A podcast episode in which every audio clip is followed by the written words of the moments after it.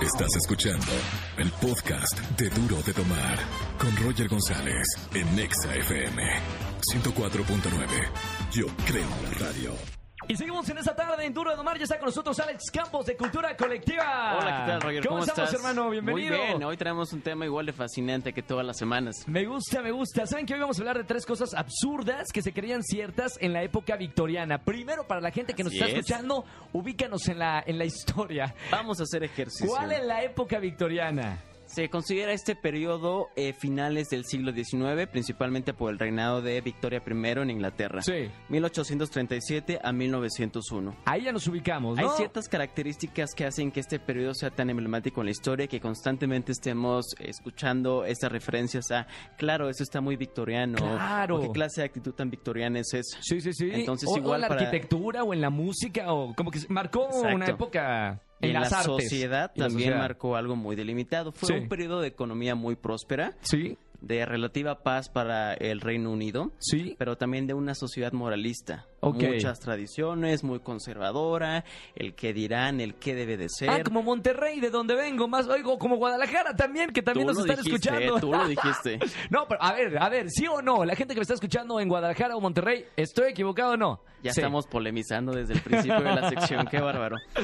Pero también es una, un periodo donde las clases sociales se hacen muy marcadas. Sí, claro. Es un periodo en el cual da inicio después al comunismo, También ¿no? en Los Monterrey. obreros y la burguesía es en esta Tal época. cual, está- estás hablando de la época que vivimos ahora en Monterrey.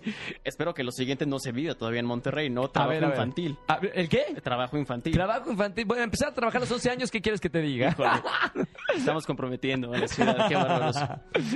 Y también hay algo muy curioso es cuando eh, se crea esta noción del tiempo de sincronizados relojes. ¿Por qué? Porque entra los trenes y el ferrocarril. Ok. Antes era muy posible que tú tuvieras una hora en tu reloj y yo tuviera otra y no hubiera ningún problema Ah, con esa es eso. una locura. Entonces, ¿cómo se quedaban a ver con el parloteo lo que Pues, sea? a lo mejor quedábamos a las 7 y yo llegaba a 7 y 10 y no había ningún problema. Como en la Ciudad de México. Como en las... Exactamente. Bueno, es lo mismo, es lo mismo, nada más que en otra época. Está Pero bien. imagínate que llega el tren, entonces todos tienen que ser puntuales y a partir de eso el tiempo juega algo muy importante Sí, en por esa supuesto. sociedad.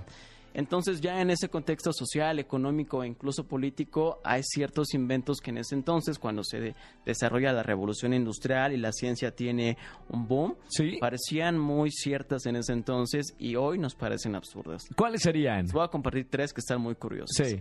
La primera de ellas es que hubo dos personajes que creyeron que podían viajar al espacio en un globo aerostático. Claro. Empieza la fascinación por la conquista del espacio, empieza también la exploración del cielo. ¿Sí? Ellos dicen, pues claro que podemos llegar al espacio en un globo.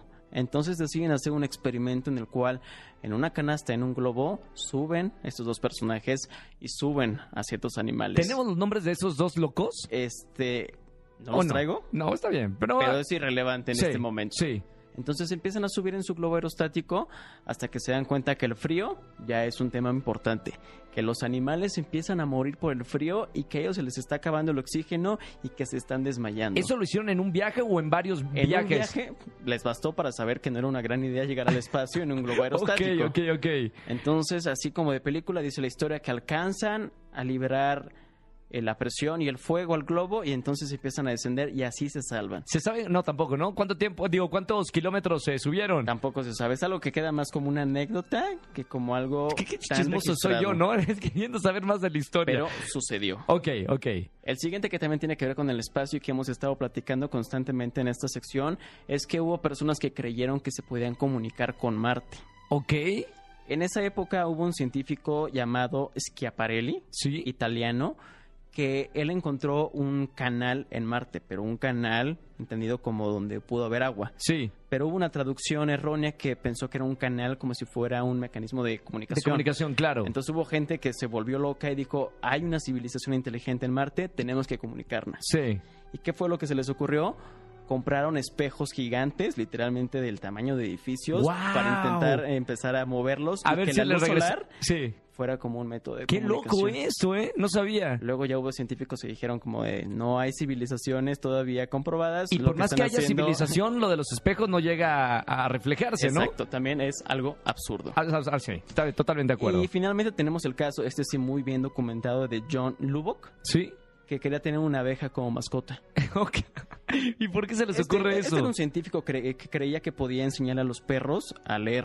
Sí, ah, ok. Ah, está, está ¿no? tocado, ¿no? Y se captaba de poder tener incluso... ¿Era científico? Sí. Ah, mamita. Aquí lo ponemos entre comillas, ¿no? Sí. Después de lo que estamos enterando. Sí, claro, claro. Y creía que podía tener una abeja como mascota, presumía que podía acariciarla, Sí, darle de comer en la mano e incluso pasearla. pero no se comprobó eso, sí se comprobó. Después se supo que tenía una avispa en realidad, pero que murió a los nueve meses después de los entrenamientos a los que fue pues, dispuesta. Ah, wow. Entonces, pues en realidad nunca existió una abeja como mascota. Mamita, ahí está. Bueno, está interesante el, el día de hoy. Gracias, Alex Campos de Cultura Colectiva. Síganos en las redes sociales. eh, ¿Cuáles redes sociales estamos? Claro que sí, muchas gracias. Arroba Nemo el Capitán en Twitter y también en Instagram y por supuesto Cultura Colectiva en todas las páginas Twitter, Facebook e Instagram. Y vamos a compartir este artículo con la gente que nos sigue en Twitter, arroba Roger Nexa. Gracias, Alex Campos. Esto fue Duro de Tomar con Roger González por Exa FM 104.9. Yo creo en la radio.